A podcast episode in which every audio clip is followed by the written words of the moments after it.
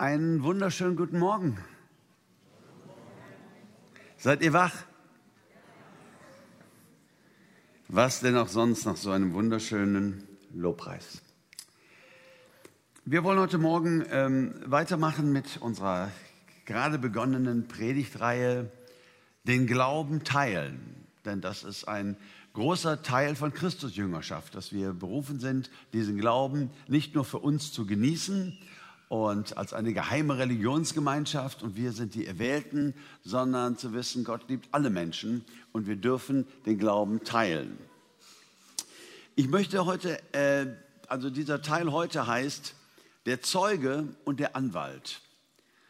Ähm, das klingt vielleicht erstmal seltsam in dem Kontext, aber wir werden es dann mehr und mehr verstehen. So der Herr will und wir leben. Ähm, ich möchte gerne eine ganz bekannte Bibelstelle für, mit euch teilen. Zunächst mal aus Apostelgeschichte 1 und dem achten Vers, so die Pfingstbibelstelle. Ihr werdet Kraft empfangen, wenn der Heilige Geist auf euch gekommen ist. Und ihr werdet meine Zeugen sein. In Jerusalem und in ganz Judäa und Samaria und bis an das Ende der Erde. Also eigentlich ganz einfach. Hier ist der Plan. Jesus sagt, der Heilige Geist kommt auf die Gläubigen. Ja, er kommt auf die Gläubigen und äh, er macht sie zu Zeugen. Wir alle wissen, dass der Heilige Geist in uns lebt. Wenn wir Jesus unser Leben geben, wenn wir von neuem geboren sind, dann ist der Heilige Geist in uns, unser Tröster und unser Freund, unser Connection zu Gott. Äh, davon ist hier nicht die Rede, sondern hier ist von dem die Rede, was man im Alten Testament eine Salbung nannte. Die gab es im Alten Testament für Könige und Priester nur. Und im Neuen Testament sind wir alle Könige und Priester. Hier geht es um eine Salbung, den Heiligen Geist, ähm, nicht so sehr als Freund und Tröster in uns, das, das, das ist schon geklärt, sondern hier geht es um eine Kraft, um einen Auftrag zu erfüllen. Der Heilige Geist kommt und er macht uns zu Zeugen bis ans Ende der Welt. Das ist der Plan und das ist eigentlich auch schon im ersten Jahrhundert ziemlich gut geschehen, zumindest die damalig bekannte Welt. Der Heilige Geist fiel auf diese Menschen, auf diese ersten Christen und ähm, Sie gingen in die ganze Welt und fingen an, Gemeinde zu bauen, Erweckung zu erleben und die Botschaft von Jesus verbreitete sich unfassbar, auch durch diese zwölf Apostel und viele andere. Viele von euch kennen so noch den Spruch, ich bin auch mit dem aufgewachsen, jeder Christ ein Evangelist. Und ähm, der ist sehr nett gemeint und wenn man den richtig versteht, ist das auch ganz okay. Aber streng genommen äh, stimmt das natürlich überhaupt nicht. Der Evangelist, so wie der Apostel oder der Prophet oder der Hirte, ist ein Amt im Neuen Testament, das einige hatten. Also eine ganz besondere Begabung, eine ganz besondere Berufung von Gott, Evangelist zu sein. Das hat nicht jeder Christ. Nein, das stimmt nicht. Und vielleicht hat es ja für den einen oder anderen auch mal ziemlich Druck gemacht. So, jeder Christ ein Evangelist. Ähm, es gibt ja auch dann Menschen, die nicht so outgoing sind, die so ein bisschen schüchtern sind, die so ein bisschen, ne? Und äh, das kann ganz schön Druck auslösen. Nein, jeder Christ ist kein Evangelist, aber jeder Christ ist ein Zeuge. Das ist eine Berufung, die wir gemeinsam haben. Und ein Zeuge Jesu sein, jeder einzelne von uns, ob wir Apostel sind oder, oder äh, Bischof sind oder ob wir, ähm, was weiß ich, wie begabt sind, aber da, wo wir herkommen, in unserem Umfeld, ein Zeuge für Jesus zu sein, das ist der gemeinsame Auftrag. Und damit werden wir nicht alleine gelassen, sondern dafür gibt es den Heiligen Geist. Nun kennen wir ja die Begrifflichkeit Zeuge Jesu sein zu Genüge als Christen. Haben wir schon oft gehört, haben wir schon oft gelesen. Ähm, ich stelle mir immer die Frage, wenn ich solche Texte betrachte, was bedeutete das eigentlich den Menschen, als sie das zum ersten Mal hörten, die noch nicht so geprägt waren wie wir? Was bedeutet es, ein Zeuge zu sein, gerade für jüdische Ohren, äh, vor denen es ja gesprochen wurde? Und das finde ich einen sehr interessanten Gedanken, dem bin ich mal nachgegangen. Also der Zeuge spielte im Rechtssystem Israels eine ungeheuerlich große Rolle. Das tut er heute noch auch in unserem Rechtssystem, aber nicht so sehr wie damals. Der Zeuge hatte eine riesige Verantwortung. Und Menschen wurden verurteilt, so war das jüdische Gesetz, aufgrund der Aussage von zwei oder drei Zeugen. Es mussten also mindestens zwei Zeugen oder sogar drei Zeugen etwas bestätigen, bevor ein Mensch verurteilt werden konnte äh, zu einer Strafe. Und diese Zeugen trugen eine ungeheuerliche Verantwortungslast. Heute sind ja Zeugen auch noch sehr wichtig, aber heute haben wir auch viele Beweise. Wir haben Fingerabdrücke, wir haben Kameraaufnahmen, überall hängen diese Dinger. Äh, es gibt so viele Beweise, die heute vor Gericht vorgelegt werden können und Zeugen kommen noch dazu. Aber damals gab es eigentlich nur Zeugen. Ja? Nur Zeugen, Leute, die etwas gesehen haben. Und das war eine große Verantwortung.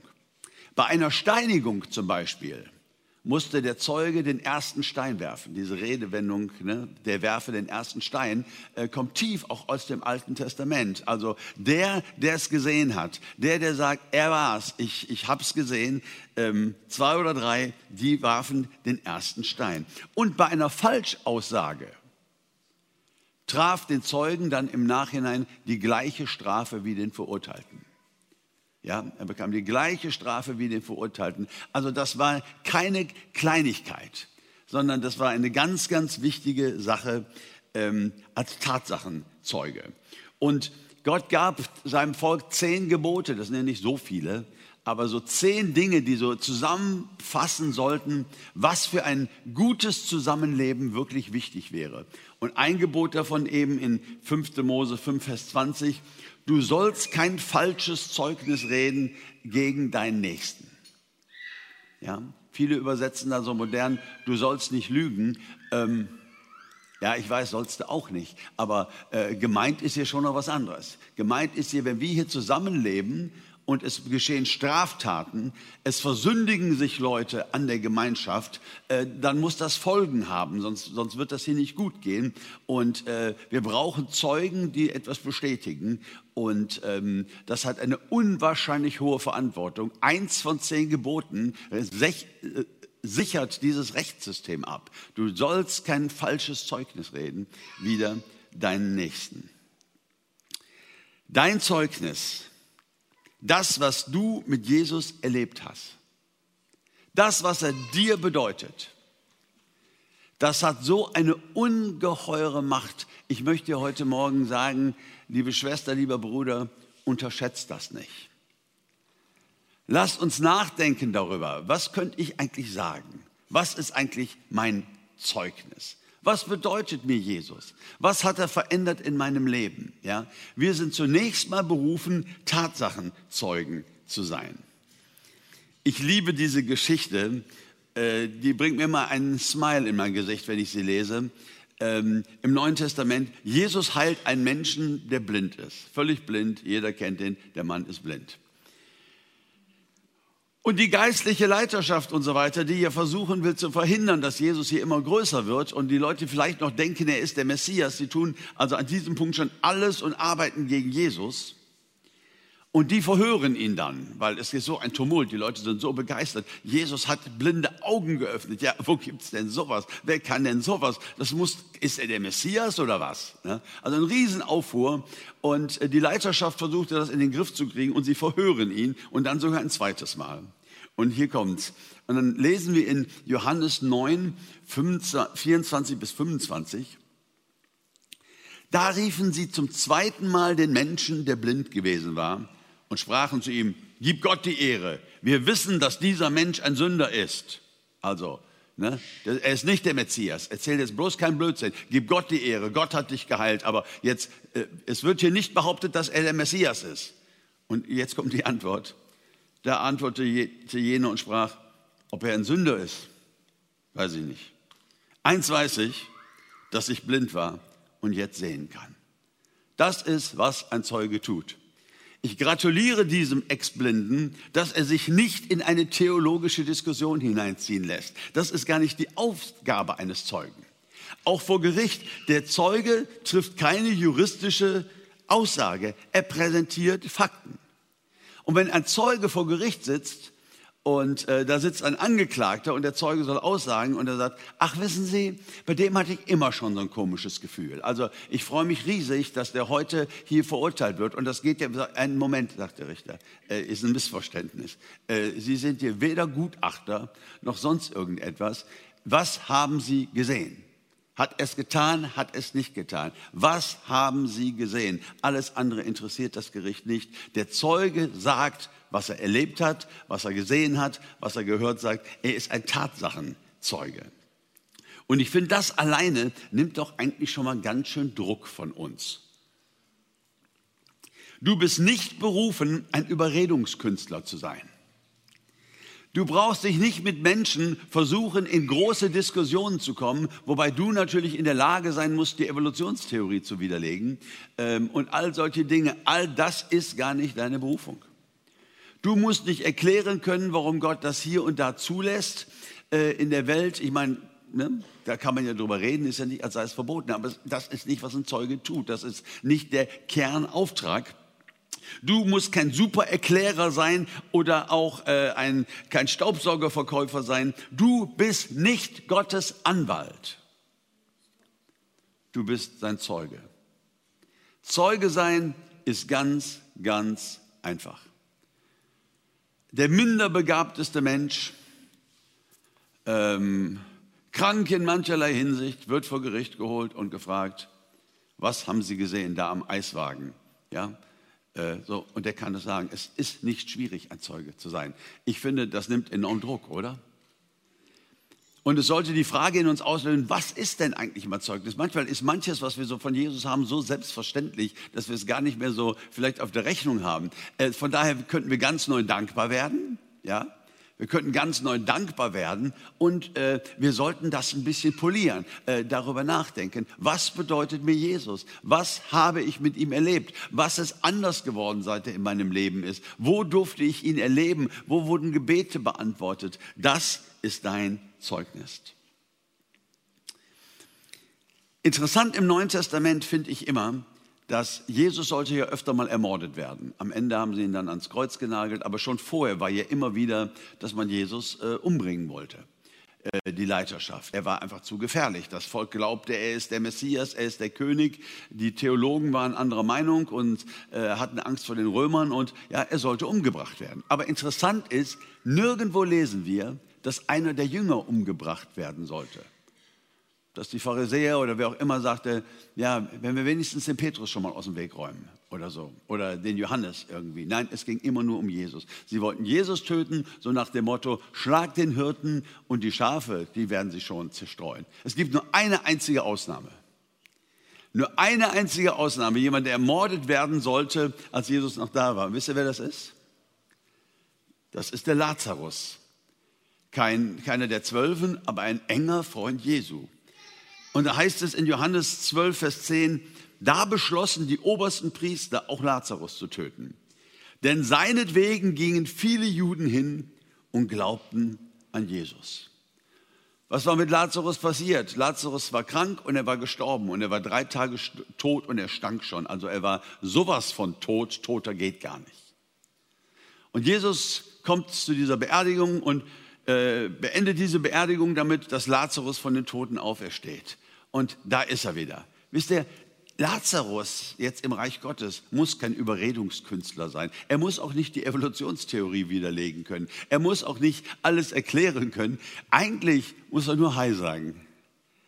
Und alle denken, oh ja, der war ja tot. Jesus hat ja. ja. Also ich, mir tut die Leiterschaft, die Priester damals, die tun mir schon ein bisschen leid, ganz ehrlich. Ich bin ja auch Pastor und äh, versuche zu überzeugen, versuche, dass wir gemeinsam einen Weg einschlagen. Das ist ja auch meine Berufung. Ähm, in Zusammenarbeit mit der Gemeindeleitung. Ähm, und damals, deren Job war eben, wir müssen verhindern, dass dieser Jesus zu groß wird. Das wird eine Gefahr. Die Römer werden uns platt machen. Das, das, das ist alles viel zu gefährlich und seine Lehre viel zu extrem. Und ähm, ja, und dann sehe ich so einen von ihnen und er steht dann da und lehrt die Leute äh, ne, und sagt, ja, und hier in Jeremia heißt sie auch und das passt ja gar nicht und außerdem das passt auch nicht. Und ähm, ne, so. Und dann geht Lazarus vorbei, alle sehen ihn und er winkt. Mehr, mehr braucht Mehr braucht er nicht machen. Ganz ehrlich, den Job von dem Priester, den könntest du mir schenken, nehme ich nicht. Ja, mit allen theologischen Argumenten was wir vortragen können. Und Lazarus, wie unfair ist das denn? Der muss nur winken. Der ist ein Zeuge. Allein das erlebt ist ein Zeugnis. Und das ist eben, was Jesus gebrauchen möchte. Und das ist das, ihr Lieben, was für den Teufel am gefährlichsten ist. Was das Reich Gottes am meisten nach vorne bringt. Es sind nicht die apologetischen Supererklärer. Auf jedes Argument gibt es ein Gegenargument, solange sich die Erde dreht. Nein, was hier, äh, warum er so gefährlich ist, ist einfach Tatsachenzeuge. Die Mafia bringt ja manchmal Richter um oder lässt umbringen oder Anwälte, aber selten. Weil ein Richter, den ersetzt du. Ein Anwalt, den ersetzt du. Ein Zeuge ist nicht zu ersetzen. Wenn es diesen einen gibt, der es gesehen hat. Ja, deswegen im Griechischen ist übrigens das Wort für Zeuge und Märtyrer das gleiche. Teekesselchen. Ja, es ist ein Wort, Zeuge sein und Märtyrer sein. Ja, warum? Weil du so gefährlich bist mit dem, was du sagst. Weil das sind nicht deine Meinungen und deine Theologien und all so ein austauschbares Zeug, sondern es ist, was du mit Jesus erlebt hast. Das ist deine Aufgabe. Das zweite nach dem Tatsachenzeugen finden wir in der Bibel auch natürlich den Lebensstilzeugen. Was hat Jesus denn verkündigt, wenn er missioniert hat, sozusagen? Wenn er den Glauben geteilt hat? Matthäus 4,17. Von da an begann Jesus zu verkündigen und zu sprechen, tut Buße, denn das Reich der Himmel ist nahe herbeigekommen. Und das ist auch unsere Botschaft heute, wobei wir die gut umformulieren müssen, weil die geht hier in ein jüdisches Umfeld, auf jüdische Ohren, die ganz viel damit anfangen konnten. Tut Buße, denn das Reich Gottes, in Matthäus heißt es immer Reich der Himmel, weil die Juden auch nicht den Namen Gottes aussprachen. Ne? Das Reich Gottes ist nahe herbeigekommen. Das Reich Gottes, die Herrschaft Gottes, da wo Gottes Wille geschieht, da wo wir so leben mit Gott, wie er sich das wünscht, äh, mit Frieden, mit Gerechtigkeit, mit Glücklichsein, mit ähm, geklärten Beziehungen mit allen Mitmenschen, so das Reich Gottes, wo sein Wille geschieht. Und Jesus sagt, tut Buße. Und das bedeutet, denkt um. Das ist eigentlich, was Buße bedeutet. Denkt um. Ergreift dieses Reich Gottes und wir lernen mehr und mehr, wie er zu denken und zu handeln. Wir lassen uns von ihm überzeugen. Das ist, was Jesus will. Jesus sagt nicht, hier sind meine Gebote, halte dich dran, dann kommst du in den Himmel sondern Jesus sagt, hier ist meine Hand und ich will dir mal was erklären. Ja? Und er verändert unsere Herzen und er verändert unser Verständnis. Und je reifer wir werden, desto weniger leben wir von Gehorsam als Christen. Gehorsam ist was für Kleinkinder. Geh da nicht an die Steckdose. Hast du mich gehört? Ja? Und da müssen wir Gehorsam einfordern. Sobald sie ein bisschen größer sind, gehen sie nicht an die Steckdose. Eine Erfahrung reicht oft, also ich brauchte immer eine Erfahrung. Ich war im Gehorsam jetzt nicht der, der, der, der Allergrößte, ne? aber eine Erfahrung reicht, um zu wissen, was der Papa gemeint hat. Ne? Mit dem Ofen ist es noch krasser. Ne? Bleibt da weg. So, ne? Ähm, aber Gott möchte unsere Herzen verändern. Reich Gottes heißt, wir fangen an, wie er zu sein und zu denken. Und wenn Gott mal drei Wochen in Urlaub fahren würde und wir könnten uns benehmen, wie wir wollten, es wird nichts ausgezeichnet, er wird es niemals rausfinden, dann würden wir genauso weiterleben wie vorher. Weil wir nicht irgendwelche Gehorsamsleistung erbringen, sondern weil wir Menschen sind mit veränderten Herzen. Stimmt das? Weil wir Menschen sind, die sich von Jesus haben anstecken und überzeugen lassen und sehen, wie viel Sinn das macht, dieses Reich Gottes. Voller Liebe, Barmherzigkeit und Gerechtigkeit. Das Reich Gottes, wo Menschen unter der Herrschaft Gottes glücklich zusammenleben, im Shalom Gottes, im Frieden Gottes. So, wir sind nicht nur Tatsachenzeugen, sondern auch Lebensstilzeugen. Wir haben diese Botschaft vernommen, tut Buße, also kehrt um, denkt um. Egoismus macht dich nicht glücklich. Gier macht dich nicht glücklich. Macht an sich reißen zu müssen und äh, äh, deine Komplexe damit irgendwie äh, zu überdecken, dass du jetzt anderen sagen kannst, wo es lang geht. Und so. Das macht dich nicht glücklich. Wir haben das verstanden und wir sind da auf dem Weg und das soll unser Leben auch nach außen ausstrahlen. An der Stelle könnte natürlich jetzt noch so ein bisschen Druck aufkommen. Ein sehr typischer Druck, den wir seit jeher kennen. Ich sag mal besser nichts auf ich sage mal besser nichts auf der Arbeit ähm, über Jesus und äh, weil, ähm, ja, letzte Woche, da habe ich den Chef belogen und alle waren dabei, fanden es auch gut, aber ähm, ne, war eine doofe Situation und zack, was passiert und was soll ich denn jetzt hier von Jesus erzählen? Lebensstilzeuge, Uwe. Ich bin dankbar, dass du mein Leben nicht siehst. Ich bin dankbar, dass du nicht siehst, äh, äh, wie schwach ich manchmal bin. Ich bin dankbar, dass du nicht siehst, Uwe, wie verführbar ich bin. Und ich sage dir, Schätzelein, danke gleichfalls. Ist bei mir nicht anders. Ist bei mir nicht anders. Ich bin unterwegs. Die Gebote Gottes als Kompass an der Hand Jesu. Und es gibt Dinge in meinem Leben, die laufen noch nicht so gut. Da brauche ich noch eine Menge Veränderung. Und das kriegen auch Leute dort draußen mit. Soll ich dir mal was sagen? Das macht überhaupt nichts. Wenn du mir sagst, Uwe, ich habe mich zu Jesus Christus bekehrt und es hat mich null verändert, ich bin genau der, der ich vorher war, ja, dann wäre ich verblüfft. Dann würde ich fragen, wie kann das denn sein? Und ja, wir, die wir Jesus lieben, es gibt doch Dinge in unserem Leben, die anders sind. Ja. Und wir sind nicht berufen, das ist ja völlig unrealistisch dass wir hier fromme Supermänner, Sternchen innen sind, ohne Fehl und Tadel in jedem Bereich ihres Lebens, von Ernährung bis wo sie einkaufen, natürlich nicht bei, ne, so. Und äh, alles Paletti, alles super, alles solidarisch, alles, äh, nein, das sind wir nicht. Wir, wir sind unterwegs, das haben wir nicht anzubieten. Und wer denkt, das müsste er sein, damit Gott ihn als Zeuge gebrauchen kann, der darf umdenken. Wisst ihr, in Gerichtsverfahren werden Zeugen manchmal aus dem Gefängnis geholt. Da kommt einer, wird in Schellen vorgeführt, ein Zeuge, und setzt sich und der Richter fragt, was haben Sie da und da gesehen? Ja, also ein verwerflicher Mensch, ein Mensch, der äh, grobes Unrecht getan hat, wird aus dem Gefängnis geholt, um Zeuge zu sein, weil diese eine Sache kann er bezeugen. Das macht mir doch Mut. Ich glaube schon, dass Jesus uns verändert hat und auch wenn wir nicht alles richtig machen, ähm, zum Beispiel die Fähigkeit, sich entschuldigen zu können, ist etwas, was heute in dieser Gesellschaft, finde ich, fast völlig fehlt. Ja? Äh, also es gibt so, so dieses Sorry. Mag ich ja überhaupt nicht. Ne? Ich finde, das Wort Entschuldigung hat etwas Heiliges. Ja, dieses, äh, sorry, aber er ging nicht anders. Das ist keine Entschuldigung, das ist gar nichts. Ja? Zu sagen, Leute, ich möchte noch mal sagen, das, was ich da gestern gesagt habe, dem Kollegen, das war ziemlich heftig und äh, eigentlich bin ich da nicht glücklich mit. Ich äh, hätte das gerne sachlicher gesagt und ja, und die Leute werden die Augen aufreißen. Wer redet denn so heute?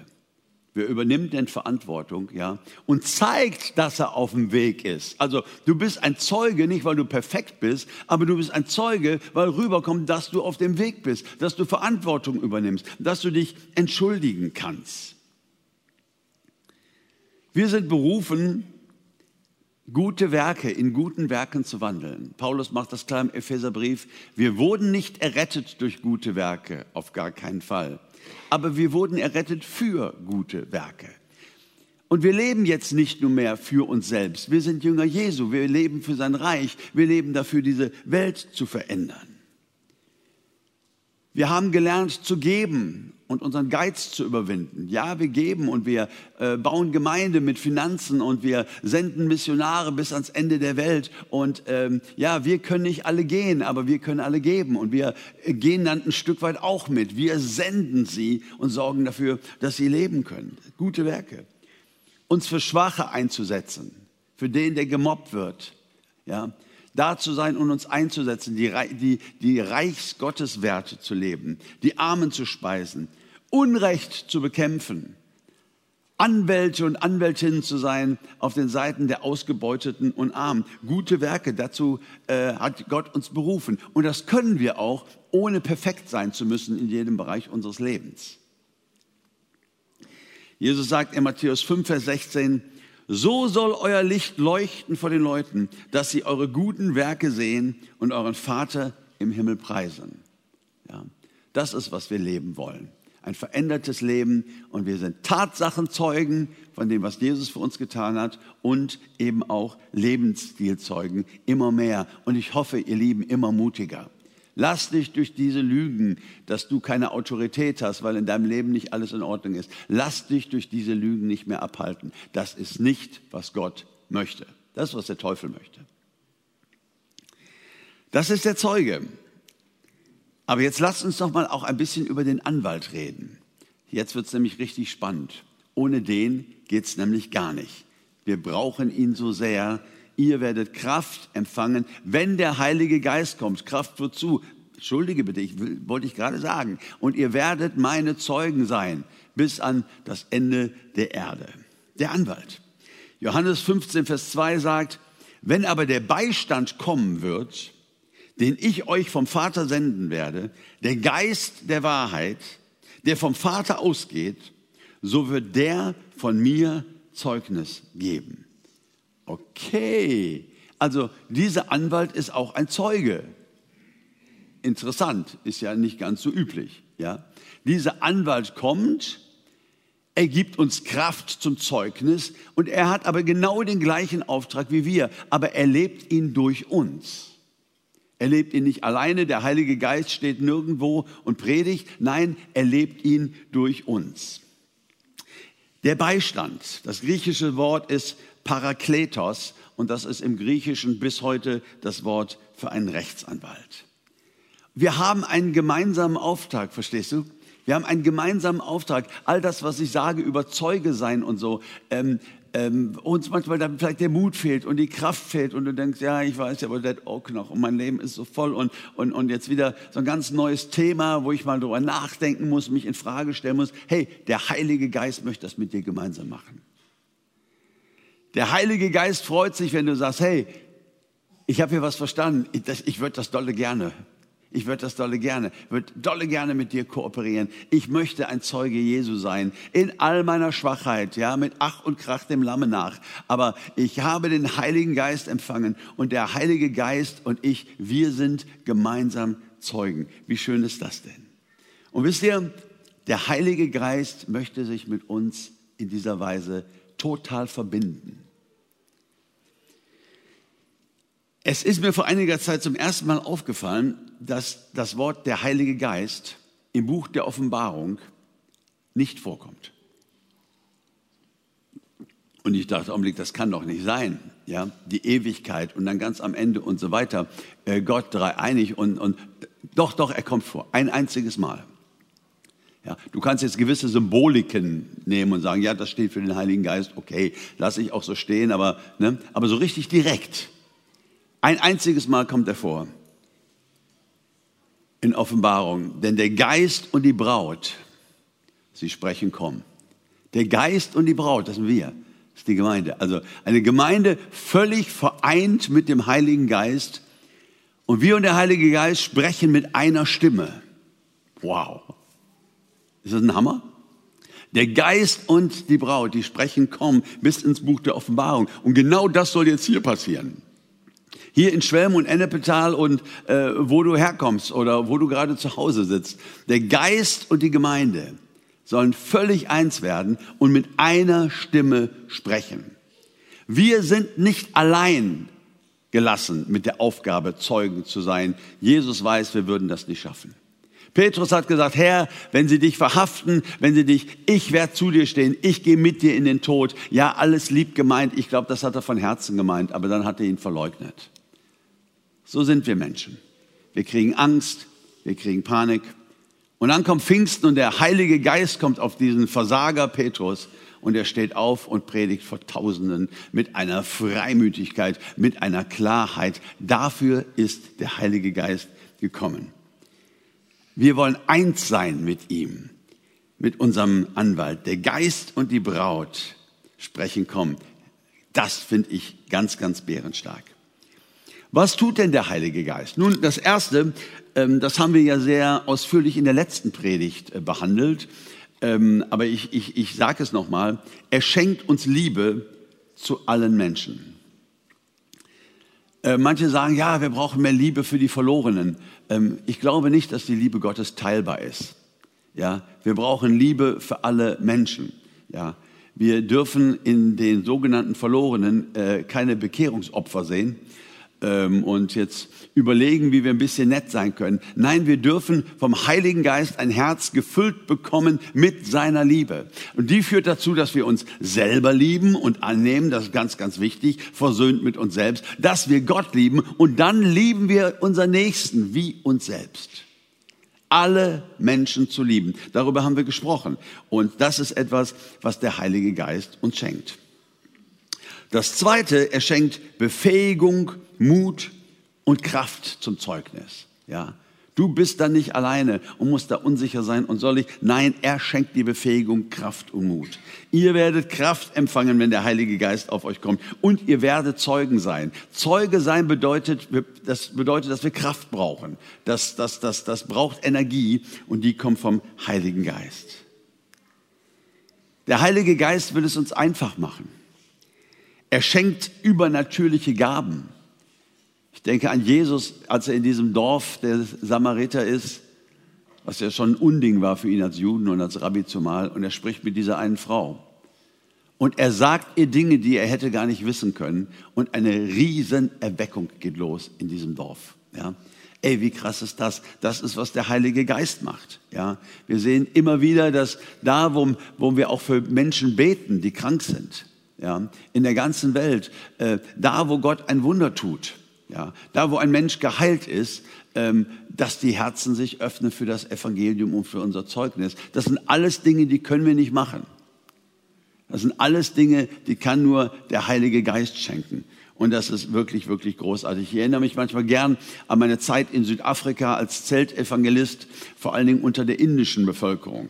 Und da war irgendwie Bekehrung ganz einfach, ganz anders als bei uns. Oma war krank, und alle hatten Angst, dass sie stirbt. Ähm, man ging zum Tempel, man war Hindu und opferte ein Huhn und äh, gab ein bisschen Geld und der Priester machte irgendwas. Oma blieb krank und es ging dem Ende zu. Und dann kommt das Zelt und da sind die Plakate, wir beten für die Kranken, Jesus kann alles und äh, wir gehen mit Oma hin und der Evangelist betet, legt die Hände auf und wenn Oma geheilt wird, wenn es ihr besser geht, dann bekehrt sich nicht nur die Oma, dann bekehrt sich die gesamte Familie, die Kinder von der Oma und die Enkel und so weiter. Und später, wenn sie dann ihr Zeugnis geben, sagen sie, damals war die Oma krank, meine Oma war krank. Und dann haben wir, und die gesamte Sippschaft bekehrt sich zu Jesus Christus. Äh, äh, das ist so einfach. Also das ist so viel schöner, als die Evolutionstheorie widerlegen zu müssen. Wie langweilig ist das denn? Ja, zu, zu, sehen, wie Jesus eingreift und was die ganze Familie dann macht. Sie sind dann Zeugen und ich kann das bezeugen. Jesus ist real. Unser Oma war krank, das war damals so. Ja, das ist, worum es geht. Er schenkt übernatürliche Gaben und ähm, möchte uns gebrauchen. Der Heilige Geist, das ist das nächste, er schenkt die richtigen Worte. Das ist ja manchmal so, wo wir denken, hey, wie macht man das denn jetzt? Manchmal bist du dabei gewesen, wie du vielleicht gesehen hast, wie ein Christ anderen evangelisiert hat und denen da was vor den Kopf geknallt hat äh, und es war dir unfassbar peinlich und du spürtest, nein, so geht das doch nicht. Also das eine, was ich sagen möchte, mal in Klammern, ja, ist, ich staune darüber, was auch ich schon für einen Quatsch gemacht habe in meinem Leben in Evangelisation und dass sich Menschen bekehrt haben. Das ist auch der Heilige Geist. Das war nicht immer feinfühlig, das war nicht immer weise, das waren manchmal sehr, sehr plumpe Versuche, aber dafür ist der Heilige Geist da. Aber wenn wir wachsen und mit ihm leben, will er uns eben auch die richtigen Worte schenken. Matthäus 10, Vers 20. Denn nicht ihr seid es, die reden, sondern der Geist eures Vaters ist's, der durch euch redet. Nicht missverstehen, es seid schon ihr, die reden, ja und wir haben dann nicht so eine Trance und so und dann werden wir fremdgesteuert. Nein, wir sind ja Partner. Wir haben ja ein Zeugnis. Wir wollen ja was sagen. Aber doch ist es auch der Heilige Geist, der durch uns redet und der uns die richtigen Worte gibt. Das heißt, wir müssen keine Überredungskünstler sein oder jede Frage beantworten können. Der Heilige Geist schenkt übrigens auch das richtige Timing. Manchmal ist ja beim Zeuge sein Timing unfassbar wichtig, finde ich. Ja. Er gibt Sensibilität, wenn wir uns von ihm führen lassen. Dann bekommen wir von ihm Anweisungen. Er sagt, also ich sag mal, sag bloß nichts, bis er sagt jetzt. Ja. Wir werden geführt, wir sind in Touch mit ihm. Er will uns das rechte Wort zur rechten Zeit der rechten Person gegenüber geben. Darum geht es. Und er kann eben auch bei der Person, mit der wir reden, etwas auslösen, eine Offenbarung. Ich denke da an Jesus, wie er die Jünger fragt, was sagen die Leute, wer ich bin, und kamen alle möglichen Antworten. Und dann sagt Petrus, du bist der Christus, der Sohn des lebendigen Gottes. Und Jesus sagt, weißt du was, Petrus? Fleisch und Blut haben dir das nicht offenbart. Und ihr lieben Fleisch und Blut, das sind wir alle, Menschen, sondern mein Vater im Himmel. Und das ist eben diese Kooperation mit dem Heiligen Geist. Ohne uns geht nichts. Das ist der Wille Gottes. Wir sollen es tun. Aber ohne den Heiligen Geist geht auch nichts. Wir müssen uns mit ihm vereinen. Wenn mich jemand anzeigt, was tue ich dann? Ich schalte mir den Anwalt ein. Ein Anwalt wird eingeschaltet. In Amerika gibt es so einen Überfluss an Anwälten. Man nennt sie manchmal Ambulance Chasers. Das heißt, es gibt auch die, die vom Krankenhaus rumhängen und sobald da ein Krankenwagen reinkommt und ein Verkehrsunfall, ne, versuchen sie dem in der Bahre, hier übrigens, wenn Sie mich brauchen, ne, so in die Tasche zu schieben. Ne. Äh, das ist aber sehr unüblich, also zumindest hier bei uns. Ein Anwalt muss eingeschaltet werden. Interessanterweise, ähm, das Wort Parakletos wird mit Anwalt übersetzt. Wenn du es wörtlich übersetzt, heißt es der Herbeigerufene oder der zur Seite gerufene. Para ist ja immer so daneben. Ja, also der, der zur Seite gerufen wird. Das heißt, unsere Aufgabe ist es, auch dem Heiligen Geist Raum zu machen, ihm Raum zu geben und äh, mit ihm zu rechnen. Ein Anwalt drängt sich nicht auf. Ein Anwalt will herbeigerufen sein und dann berät er uns, aber wenn wir ihn nicht zu Wort kommen lassen, zum Beispiel, werden wir ganz, ganz wenig davon haben. Wir müssen ihm Raum geben, er ist ein Gentleman, er drängt sich nicht auf. Der Zeuge ist am Drücker. Und die Frage ist, hört er jetzt auf seinen Anwalt? Lässt er den Anwalt reden? Gibt er ihm Raum? Ich habe mal in einem Film gesehen, wie der, nicht der Zeuge, sondern ein Angeklagter auf einmal anfing loszureden und zu reden und zu reden. Und der Anwalt sagte, ich gehe jetzt gleich. Sie reden sich um Kopf und Kragen. Und der Richter sage, vielleicht hören Sie besser auf Ihren Anwalt. Ja, ähm, so, wir müssen das nicht tun. Wir können das selbst in die Hand nehmen. Er drängt sich nicht auf, sondern er will der Herbeigerufene, der zur Seite gerufene sein. Der Zeuge ist am Drücker. Und wie effektiv sind wir mit dem Heiligen Geist? Im Neuen Testament gibt es so eine Bildersprache, die ist ziemlich durchgängig. Da wird der Heilige Geist mit Feuer verglichen. Schon Johannes der Täufer sagte über Jesus, er wird euch mit Geist und mit Feuer taufen. Ja, mit Geist und mit Feuer taufen. Und dann kommt der Pfingsttag und alle haben solche Feuerzungen, äh, können wir fast ganz schlecht nachvollziehen. Aber ich glaube, für die Juden ein, ein sehr, sehr starkes Symbol, weil Heiliger Geist und Feuer, ja, äh, das, das ist so eins. Alle hatten Feuerzungen. Und dann für uns als Nachfolger Christi, Paulus sagt zum Beispiel im Römerbrief den Christen, seid brennend im Geist. Sind wir nicht automatisch, weil wir wiedergeboren sind? Sind wir nicht automatisch, weil wir vielleicht auch zweite und dritte Erfahrungen der Erfüllung mit dem Heiligen Geist gemacht haben? Ist etwas, wo wir hingucken müssen. Seid brennend im Geist. Das passiert nicht automatisch. Das ist eine Aufforderung. In 1. Thessalonicher 5, Vers 19 wird es richtig krass und die Bibelübersetzer trauen sich manchmal gar nicht, das so richtig zu übersetzen. Ähm, da heißt es, den Geist löscht nicht aus. Viele Übersetzungen schreiben dann, den Geist dämpft nicht. So.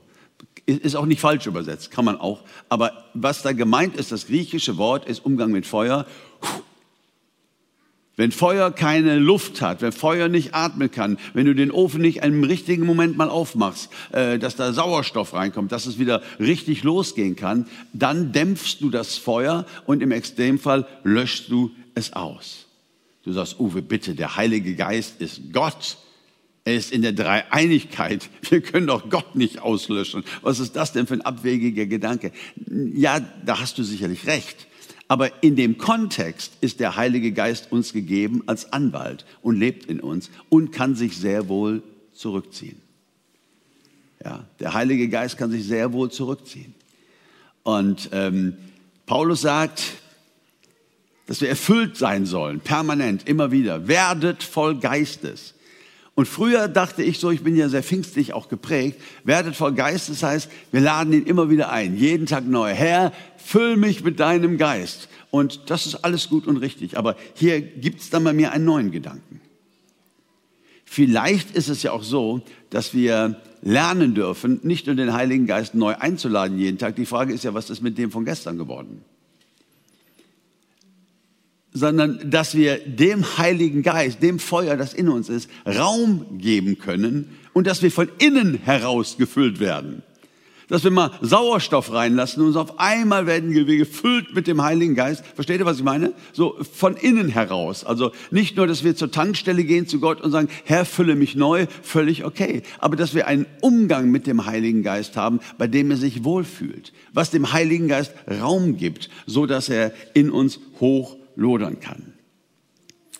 Paulus schreibt seinem, seinem Jünger Timotheus in 2 Timotheus 1, Vers 6, aus diesem Grunde erinnere ich dich daran, die Gnadengabe Gottes wieder anzufachen. Wieder ein Wort, was im Zusammenhang mit Feuer steht. Die Gnadengabe, das schenkt der Heilige Geist. Die Gnadengabe wieder anzufachen, die durch Auflegung meiner Hände in dir ist. Also nicht, Timotheus, Erinnere mich mal dran, wenn ich wiederkomme, dass ich dir nochmal die Hände auflege. Ich glaube, du brauchst noch mehr. Nein, ich habe dir die Hände aufgelegt, die Gnadengabe. Ja, der Heilige Geist ist da und ich ermahne dich, ich erinnere dich an, fach sie an, gib ihm Raum. Der Heilige Geist möchte brennen, aber der Heilige Geist ist ein Gentleman.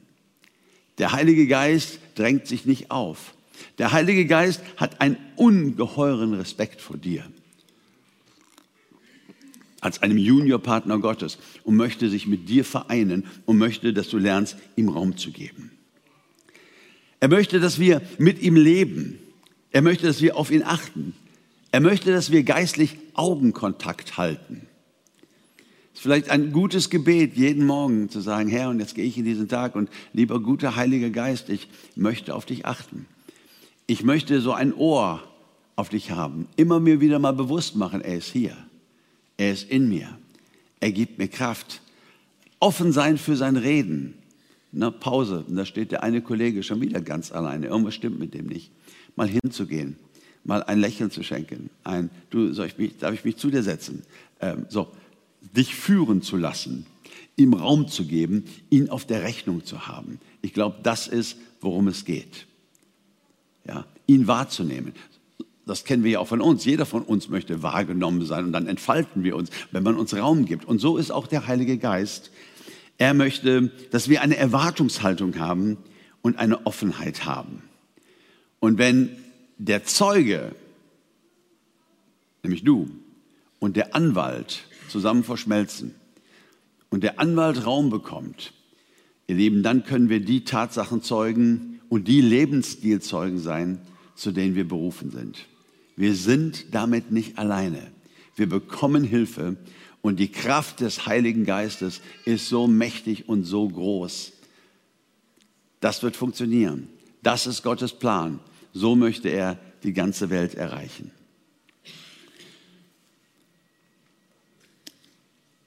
Mein Gebet für diesen Gottesdienst ist, dass wir uns alle, die das berührt, deren Herz das berührt, dass wir uns alle ganz neu Gott, dem Heiligen Geist, zuwenden und ihn auch heute Morgen bitten, uns zu erfüllen. Von außen oder von innen, wie auch immer. Aber wir brauchen mehr von ihm. Oder? Wir brauchen mehr von seiner Kraft. Wir wollen diese Berufung leben.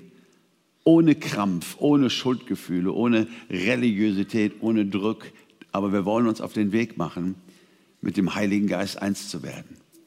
Der Geist und die Braut, die gehen dann raus und sprechen, komm. Ja.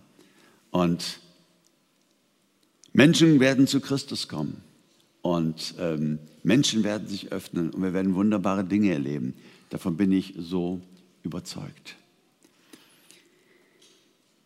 Ich würde mich freuen, wenn wir gemeinsam aufstehen könnten.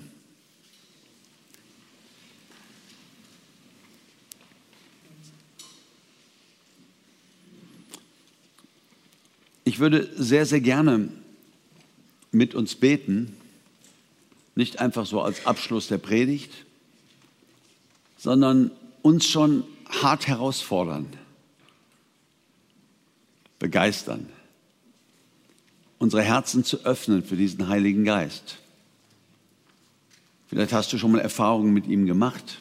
Er ist kein anderer als Jesus, er ist kein anderer als Gott der Vater, es ist alles eins, aber es ist der, der konkret Gott manifestiert in diesem Gottesdienst und in dir. Und ähm, im Judentum, da lernen wir eine Haltung des Gebets ähm, bei unseren Wurzeln, nämlich dass Menschen ihre Hände erheben.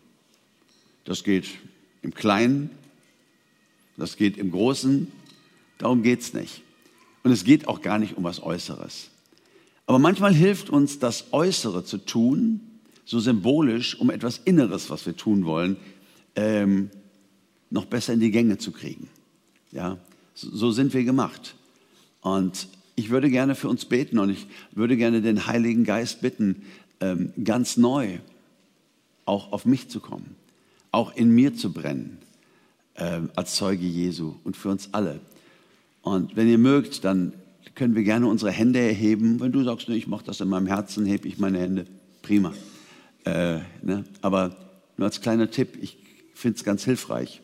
Und wir bitten jetzt einfach mal ganz kindlich den Heiligen Geist, uns neu zu erfüllen. Seid ihr dabei?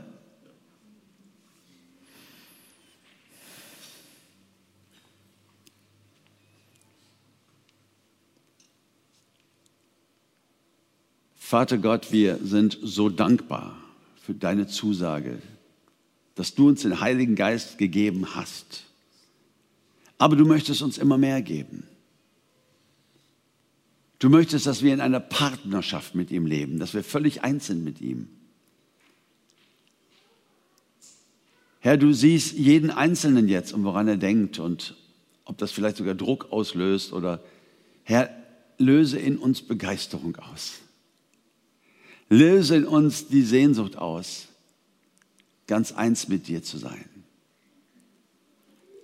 Herr Jesus Christus, hilf uns, achtsam zu sein, Augenkontakt zu halten mit dem Heiligen Geist, in jeder Situation zu wissen, er ist da, uns führen zu lassen. Ja, das ist ein Weg und da muss man sich immer wieder aufmachen. Aber heute Morgen, Herr, sind wir berührt von deinem Wort. Wir erheben unsere Hände, wir, wir öffnen unsere Herzen und wir bitten dich, komm, Heiliger Geist. Verzeih, wo wir dir wenig Raum gegeben haben. Verzeih, wo ich dich manchmal gar nicht auf der Rechnung habe, in wichtigen Situationen, wo ich dich doch eigentlich bräuchte. Verzeih, wo ich dich nicht einschalte, den Anwalt, dich nicht herbeirufe. Fülle uns heute Morgen ganz neu mit deinem Heiligen Geist. Dein Reich komme, dein Wille geschehe. Du willst diese Welt erreichen. Du hast gesagt, der Heilige Geist wird kommen und ihr werdet meine Zeugen sein. Du hast es versprochen, so läuft's. Herr, und wir gehen heute einen Schritt darauf zu und sagen, wir wollen. Herr, wir wollen so gerne. Wir wollen so gerne, dass dein Reich vorankommt. Fülle uns mit deinem Heiligen Geist. Und hilf uns, uns mit dir neu auf den Weg zu machen, Zeugen Jesu zu sein, in aller Freiheit und Freude dein Werk zu tun.